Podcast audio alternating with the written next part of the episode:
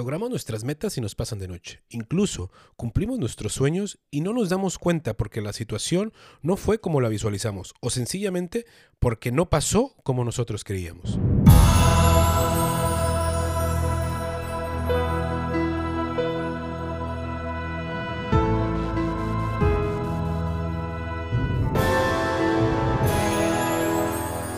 Bienvenidos al episodio número 6 de tu podcast, Líder de mi propia vida.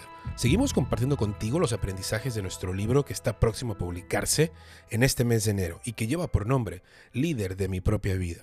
En este episodio de fin de año y después de todo lo aprendido en este 2020, te quiero invitar a que dejes de controlar y empieces a lograr. Porque lo único que tienen todas las personas exitosas en común es que se sienten exitosos. Y en el sentir está el secreto. Por eso logran tener tanto éxito. Y es que ellos tienen muy claro que el juego se trata de lograrlo y no de controlar la situación. Porque el enfoque que tienen en sus metas les permite seguir avanzando hasta lograr el objetivo. Ellos no buscan controlar, sino buscan lograr. Porque si somos realmente conscientes, no podemos darle un blanco que no podemos ver. Es imposible pegarle a un blanco, pegar una meta que no sabemos cuál es. Para poder pegarle a la meta, debemos ser conscientes primero de dos cosas. Una, de la generación que eres. Y dos, tenemos que definir qué es éxito para ti. Porque la falta de claridad hace que te comportes de un modo en el que te comparas con tu compadre o con tu vecino, específicamente enfocado en las cosas materiales. Y basado en esa comparación de las cosas materiales, deducimos si somos o no somos exitosos. Y antes de poder definir si somos o no somos exitosos, yo te pediría que definamos qué es el éxito para ti. ¿Alguna vez te lo has preguntado? ¿Qué significado tiene para ti esta palabra?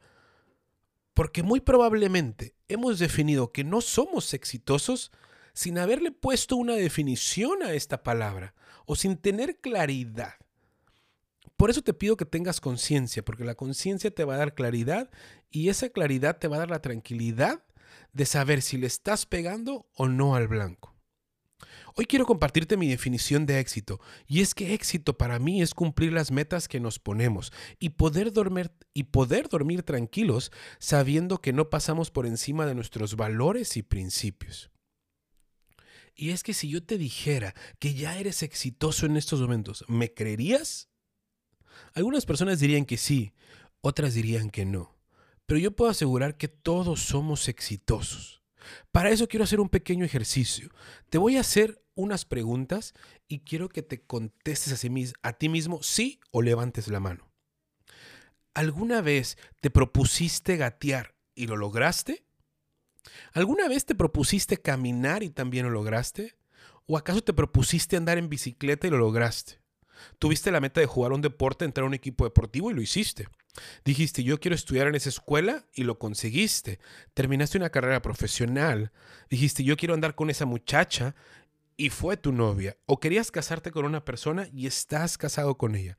O incluso quisiste trabajar en alguna empresa y lo lograste.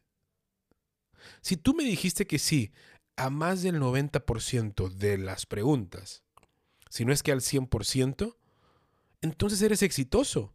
Porque basado en mi, definición de éxito, que es cumplir las metas que nos ponemos y poder dormir tranquilos sabiendo que no pasamos por encima de nuestros valores y principios, entonces eres exitoso. Yo te pediría que definas qué es para ti la palabra éxito, para que dejes de compararte con el vecino, con el compadre, en cuestiones materiales y entonces sí, busques el éxito basado en tu propia definición. Yo te pediría aquí, extendería el ejercicio, que crearas tu propio diccionario. Muchas veces regimos nuestra vida o vivimos nuestra vida basado en las definiciones de otros. Yo no sé quién es esa persona, la Rus o Webster, que dirige toda nuestra vida, porque lo que dicen esos libros es ley. Y muchas veces el éxito no es lo mismo para ti que para mí. La felicidad no es lo mismo para ti que para mí. basta con entender a las generaciones. Y te pongo un ejemplo. Para la generación X, pone en primer lugar su éxito profesional y en segundo lugar pone su felicidad. Quiere decir que ellos son felices cuando logran su éxito profesional. Y es que la generación X buscaba esta seguridad y esta estabilidad. Y no le importaba pasar 5 o 10 años sacrificándose, sacrificándose en una empresa para lograr una posición. Y cuando lograban esa posición y llegaban al éxito profesional, entonces eran felices.